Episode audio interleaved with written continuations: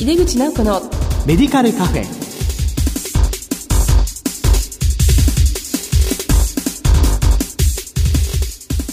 こんばんは。帝京平成大学薬学部の井出口直子です。井出口直子のメディカルカフェ。この番組は医療を取り巻く人々が集い語らい情報発信をする場です。今月は医療ビッグデータの分析と活用について特集しています今年を締めくくる放送のゲストにこの後登場していただきます。お楽しみに。井出口直子のメディカルカフェ。この番組は手羽製薬の提供でお送りします。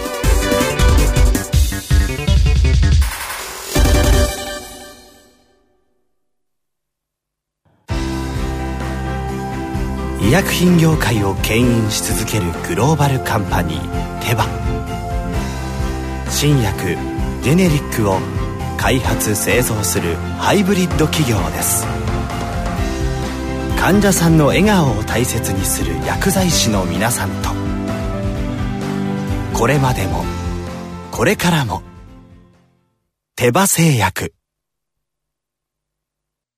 帝京平成大学薬学部の井出口直子です。医療ビッグデータの分析と活用特集の2回目です。今回はテクノロジーと医薬についてお送りします。今回のゲストは日本 IBM 株式会社東京基礎研究所技術理事の武田光一さんです。武田さんどうぞよろしくお願いいたします。よろしくお願いいたします。えー、早速なんですけども、武田さんのご略歴とご専門を教えていただけますか？はい。京都大学でもともとはデータベースを研究していまして、1983年に日本 IBM の東京基礎研究所にあの配属されました。自然言語処理といいまして、テキストで書かれた情報を分析して、いろんな利用をするというような研究をしています。はい、ありがとうございます。今回 IBM ワトソン、この話がメインになるんですけども、まあ、これはあのビッグデータを活用して医療や創薬など様々な分野での展開が期待されているものですよね。で、この IBM ワトソンの開発に携わられたお立場で、改めてこの IBM ワトソンはどういうものなのか、ご紹介いただけますでしょうか？はい。ワトソンは、あの、もともとは2011年が IBM コーポレーションの100周年にあたる年でしたので、節目のタイミングで何かこう大きな研究成果を出せないかというグランドチャレンジというプロジェクトで進められたものです。はい。それで、当初のアイデアはそのアメリカで有名なテレビのクイズ番組に挑戦して、まあ、人間のチャンピオンと競い合おうという発想で、えー、ですのでいわゆるトリビアの質問に答えを計算してボタンを押して答えるというようなコンピューターを作ろうとしました。質問というのはその一度放送されてしまうと二度と使われないものですから、過去の質問を一生懸命勉強して、えー、ルールを書いてプログラムを書いて、人の名前や国の名前を答えるというような手続き的なプログラムを作ってしまうと、えー、本番では全然その新しい問題が出た時に対応できなくて多分ひどい成績になるだろうと思われたんですね。すねはい。まあそういうあのシステムだとダメだということで、ビッグデータ、特にその過去に使われた問題だけではなくて、答えを見つつけるためのウィキペディアですとか文献ですとか新聞記事というような、いわゆるテキストのビッグデータを使って、まあ答え方をこう、どんな答えが正解らしいかというところを、えー、学習によって強化をしまして、実際にそのテレビ番組でクイズに答えを作るという、まあそういうコンピューターを作りました。それがワトソンですね。はい。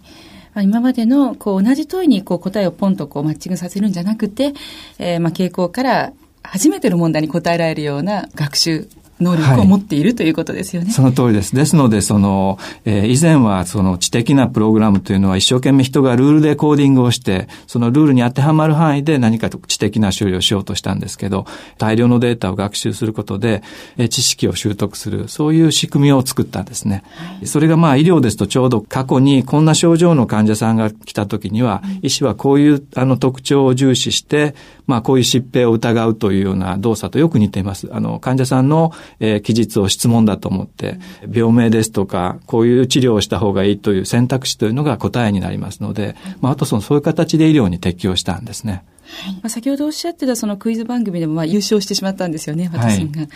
こういうこう次世代 IT のキーワードとも言えます、 cognitive computing というものの話だと思うんですけども、まあ、このシステムをもうちょっとこう教えていただいてもよろしいですか？はい。えー、今までそのコンピューターで実装するシステムというのはトランザクショナルなその決められた作業を延々と繰り返すようなタイプの例えばデータベースでその預金の情報を引き出して、えー、紹介残高をまあ答えるというような、えー、毎回必ず同じ処理をするようなものが中心だったんですけれども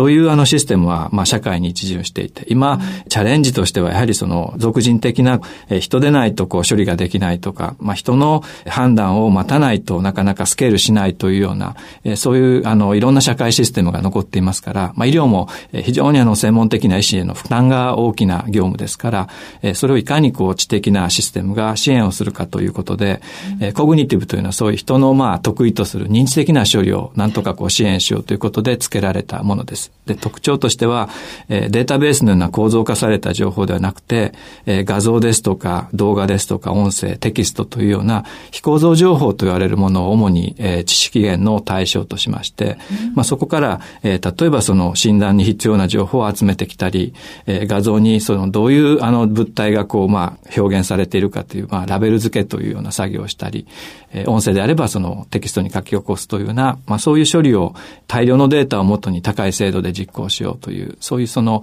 えー、スケーラブルな、いわゆる学習するシステムの仕組みを cognitive と、 cognitive computing と呼んでいます。はい。まあ今まではもう人間しかできなかったことを、まあ、認識させて答えも出していくような画期的なことですよね。ねはい。幸いなことにあのデータがたっぷりとありまして、例えば1日にあの投稿される静止画というのは億単位で新たな静止画が投稿されますし、まあ、そこにラベルがついていて、これはあの人の顔を写してますとか、これ私の顔ですとか、そういう正解と一緒にあの画像が投稿されたりしますので、それをもとにそのパラメーターといいますか、どういうあの画像なのかという特徴と、その人物の顔というその正解を結びつけけることができますから、大量のデータから学ぶという手法が大きくこの10年間の間に発展したんですね。本当にすごいですよね。これが今、医療での活用ということを、まあ、始まっているということなんですけども、IBM さんではこのヘルスケアパートナーとしての、まあ、業務提携、これ特にこう医療分野でどんな可能性を持っているのか教えていただけますか？はい。えー、2011年にあのテレビで放映があった後にすぐにアメリカの生命保険会社からその共同研究のプロジェクトの提案がありまして、まあそういう形でずっとこの5年間はその医療機関ですとか医療関係の企業のお客様と一緒にプロジェクトを進めてきました。はい、特にまあ、ワトソンは最初、クイズ番組に答えるというシステムでしたから、それを医療分野の知識と医療分野のその質問に対して答えるようなその動作に変えるために、相当手作業で言いますか、その変換するための作業をしました。それで、例えば保険であれば、保険会社に事前承認が来るので、それを処理するところにワトソンを使ったり、医療であれば、その、えー、癌のですね、特にその医薬品ですとか副作用の情報というのがすごく更新が激しいもので、えー、5年間でその医療知識は倍増するというふうに言われています。ですので、まあ医師はとてもその最新の情報になかなかついていけないので、それをワトソンを使うことでうまくその新しい情報をあの効果的に学習できるということで発展しています。ですので、この5年間は主にそのお客様や医療機関のその実証プロジェクトを通してワトソンが医療関係で使われるようになってきました。今年の7月にあの初めて日本で東大医科研、東京大学の医科学研究所でゲノムを使ったその、えー、医療研究にワトソンを採用していただきまして、はい、とうとう日本でもそのワトソンの利用が始まったというところです。これからますますこう期待されるところでありますよね。研究開発のところでは、例えばどのような使い方がされるんでしょうか？そうですね。例えば、癌の創薬なんかの分野でも大量の情報を扱わないといけないわけですけれども、まあ、そういう時にワトソンのその、え分析機能を使うと、おそらく他に見つかったその有力な標的が、これが分かっているので、うん、新たにこういったその遺伝子の変異を、あるいはその作用に関係するキナーゼをこう見つけようというような、まあ、そういうその情報のこう提供といいますか、エクスプローラトリーなその探索的な情報の調査に使えるということで、まあそういう事例が少し出てきました。まあ有望な物質をこう絞り込むことができるっていうことですよね。はい。ベイラー医科大学の事例なんですけど、通常そういったその候補となるキナーゼなんかは年にまあ1個ぐらいしか見つからないと思われてたんですけど、ワトソンを使って6個あの新たに候補が見つかったということで、えー、すごくまあ期待されているところですね。はいでその上なんかその物質の相関図、まあ、ツリーズまでも作ってしまったっていうことで、本当に医療の進歩にすごくこう明るい材料っていうんですか？明るいものですよね。はい。ちょうどあの、えっと、東京大学のその医学研究所のあの研究会で少しあの、情報交換もあったんですけれども、えー、一人の患者さんの全ゲノムをまあシーケンシングすると、まあ数万とか数十万のその方だけの変異というのがそのわかるわけですけれども、まあそこにあの、例えば癌をあの、患っておられて、まあどんな変異とその癌の関係があるかっていうのは、今ちょうどおっしゃられたようなネットワークの上で医師がこう見て、その患者さん特有のその、えー、反応といいますか、あの、タンパクとか遺伝子の作用というのをあの理解をされようというのに使っていらっしゃるようです。それはいいですよね。新しいウイルスの特定もね、できそうな感じがします、ね、そうですね。医療のようにやはり大量のデータが集まる分野というのは、こういったシステムが適合しやすい分野だと思います。はい。それから、あの、まあ、治験の分野などでも、こう、マッチングにすごく使えるということですよね。はい。アメリカの大きな医療機関で、なかなかの臨床試験ですと、必要とする患者さんが見つからなかったり、うまく適合する方がこう出てこなかったりするので、臨床試験が遅れたり失敗することも結構多いんだそうですね。ですので、ワトソンを使って、こういった患者さんがこの臨床試験に向いてるとか、さらにこう寛解するような可能性があるというようなチャンスが多くなりますので、まあそれでかなりの数の臨床試験があの目的通りに進められるようにということで、ワトソンに期待をされているようです。ですよね。はい、ねやっぱり臨床試験の時のこう時間と費用が大幅にこう削減されるということですよね。そうですね。あとあの顧客サポートというのはどのようなものがありますでしょうか？はい。あのですね、もともとワトソンは質問に答えを計算するということで、コールセンターでそのお客様がこう電話をかけてきて、あの質問されるという業務には適合しそうだということが分かってたんですね。コールセンターですとあの、えー、もともとよくある質問という FAQ というのは社内であの管理されてデータベース化されていますし、まあ、それを情報源として、まあ、もしあのコールログがあの綺麗に残っていると、まあ、お客様がどんな種類の質問をよくしそうかとか、それからあのどう応対するべきかというようなことが対話の記録の中で残っていますから、その2種類の情報が結構ちゃんと最初に揃っているコールセンターっていうのは、あの分野的にはすごくあの良さそうな分野なんですね。そういうところからまあ顧客対応というのが出てます。もう一つはあの資産運用ですね。これはあのシンガポールの銀行という事例なんですけれども、ファイナンスマネージャーのような人が、そのお客様にどんな商品が資産の運用に向いているかというような、えー、応対をするときの、例えば有望な資産の一覧というのをワトソンで作ったり、そういう形でその人を支援する形でワトソンが使われています。そうですか。そうするとまたこのワトソンの導入で、こう医療従事者の仕事も変わってくるように思いますけども、まあ、どのような変革を期待されていますか？そうですね。これからのその抗がん剤は、例えばその臓器ごとにこう、まとまった抗がん剤というよりも、特定の分子標的薬で、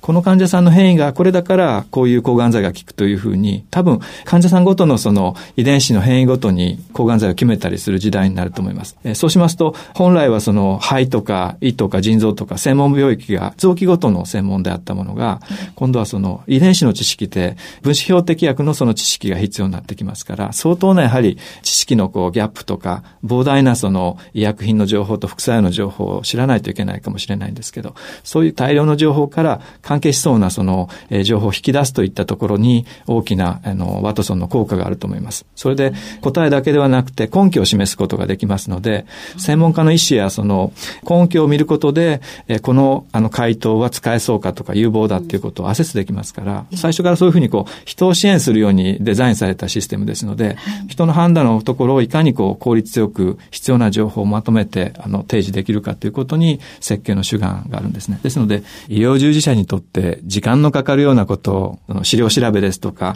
えー、そういう確認をされる時間はかなり節約できるんじゃないかと思います。まあ、考えようによってはですよ、もう医師はいらないんじゃないかとかね、診断する。あるいは私たち薬剤師なんかもいらないんじゃないかっていうような考え方が一個出てくると思うんですけども、それについてはどのようにお考えになりますか？あの、人の判断っていうのはもっとこう多次元といいますか、例えばクオリティオブライフを考えてるとか、その方のその収入や生活も全部考慮に入れて、そういうのを考えた上で多分、あの、患者さんのケアですよね。治療するだけではなくてケアも考えられてるという、そういうこう、ものすごく総合的なものに対して、ワトソンができるのは、あの、ある種のこう、記述されたデータから、過去のその、最もその、ありそうな答えというのを根拠付きでまあ出すわけですけど、あくまでそれは選択肢ですから、その中で本当にこの目の前の患者さんやそのユーザーの方に対してどんな回答がいいのかっていうのは、やはりすごくこう人の総合的な判断能力に依存してるんですね。そういうことがやっぱりシステムを作ってる立場ですとすごくよくわかるんですけど、外部からワトソンをちょっとご覧になると、まあ他のこともやってるように見えるので、えー、そういうこう医者がいらないっていうふうに感じられるのかもしれないんですけど、やっぱりいかにその人のその重要な判断をこう補えるかっていうところですね。ですので、判断をより確実にできるように、えー、していただけるようなシステムが出せればなと思いますけれども。はい。なるほど。将来その、調剤をこう、あの、支援するワトソンや、がんのワトソンや、その、えー、慢性疾患のワトソンというのがいろいろできたときに、コンファレンスをして、こう、複数の人間と複数のワトソンとかそういうシステムが対話的に協調できるようなシステムを作りたいなっていう気がしますね。それなんかすごくなんか明るい気持ちになりますよね。ありがとうございます。はい。やっぱりこう人とコンピューターがどう関わっていくかっていう、まあそういうようなところが、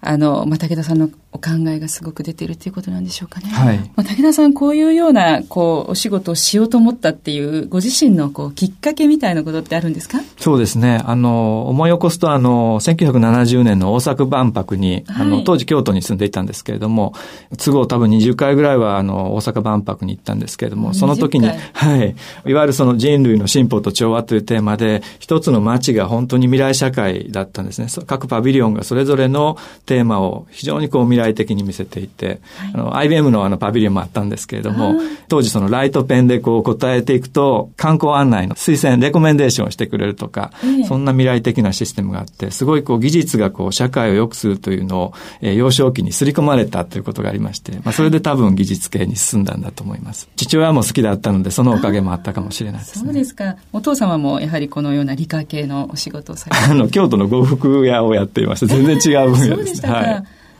あでも、まあ、それがきっかけで実際にね、IBM で本当にこういうワトソンを作られているんですから、やっぱり小さい時の体験というのはすごく重要なんですね。そうですね。はい、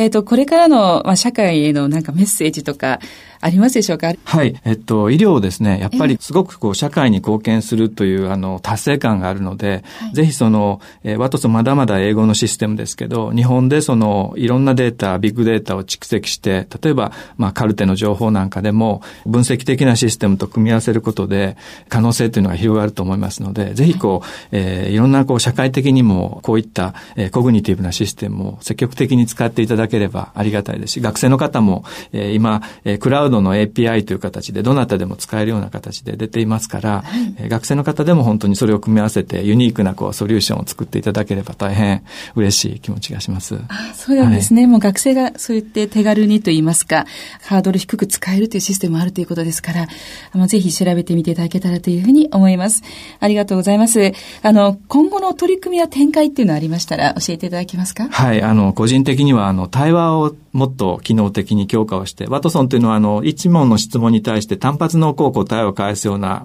技術が主になっていますから、はい、えー、一つのこう一連のこう対話を通して問題を解決したり、うん、えー、ユーザーがうっかり言い損なった、欠けている情報をこう補ったりという、そういう対話がないと、こう、本来の問題解決ができないことがあるんですね。ちょうど人間同士のように、やっぱりいろいろこう話し合うことで、初めて答えに到達するっていうケースが多いですから、はい、えー、ぜひあの、会話の機能っていうのをもっと強化をして、対話を通じて問題を解決するできるようなワトソンができればと思います。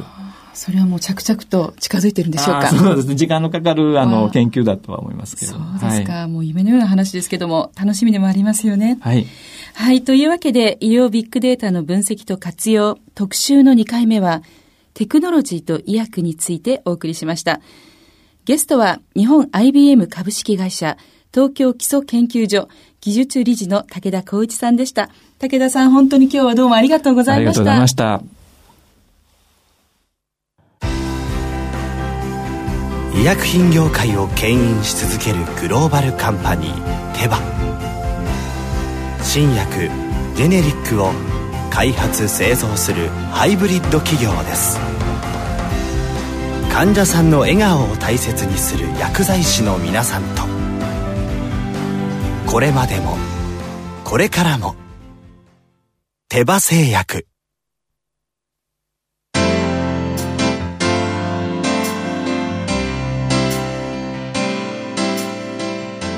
IBM ワトソンの活用で医療も医療従事者の仕事も大きく発展するということが分かりました。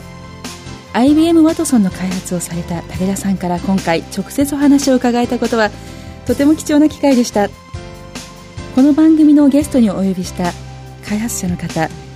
え他に医療用ロボットの春を開発された筑波の三海教授